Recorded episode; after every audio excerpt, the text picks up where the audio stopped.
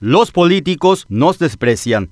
Está más que demostrado que la clase política nos desprecia, sin vueltas, así de simple. Hasta podríamos decir que le molestamos porque en la mayoría de las ocasiones no solo la prensa, sino grupos de ciudadanos, manifestantes, lo hacemos frente a sus ambiciones personales y o sectoriales. Sobran los ejemplos que sostienen esta afirmación, pero vamos a ir a tres hechos principales y recientes que son muy graves. Uno, la resistencia del poder ejecutivo y de los directores de Itaipú y Yacineta. Estamos hablando de Manuel María Cáceres Cardoso y Nicanor Duarte Frutos, respectivamente, y de una buena parte de los legisladores de redireccionar la totalidad de los fondos supuestamente sociales para la salud pública de toda la población. Realmente no se necesita de ninguna ley para que un buen gobierno se vea obligado a destinar dinero para la salud de todo un país. Se supone que una autoridad nacional tiene una sensibilidad superior que no solo lo distingue, sino que también lo debe ejercer desde su puesto de poder. Pero en Paraguay lamentablemente no es así. Aquí sobran ignorancia, soberbia y mezquindad. Punto 2. Llamativamente, en un mismo periodo presidencial, un grupo de legisladores presentó un proyecto de ley de autobandidaje, blindaje o de impunidad en plena pandemia. Y aquí viene la pregunta, ¿es necesaria una ley así? A mi criterio, con o sin pandemia, no lo es. Lo peor del caso es que 63 legisladores de ambas cámaras, 32 diputados y 31 en el Senado contribuyeron para que la ley sea sancionada. Mi pregunta es, ¿por qué no gastaron su valioso tiempo en cosas más útiles para la ciudadanía? Porque evidentemente ellos están preocupados en conservar sus lugares de privilegio, seguir haciendo uso de influencias y aplastar a la minoría electoral en ambas cámaras, que si bien no tiene la fuerza de los votos, sí ejercen su verdadera función ciudadana inclusive.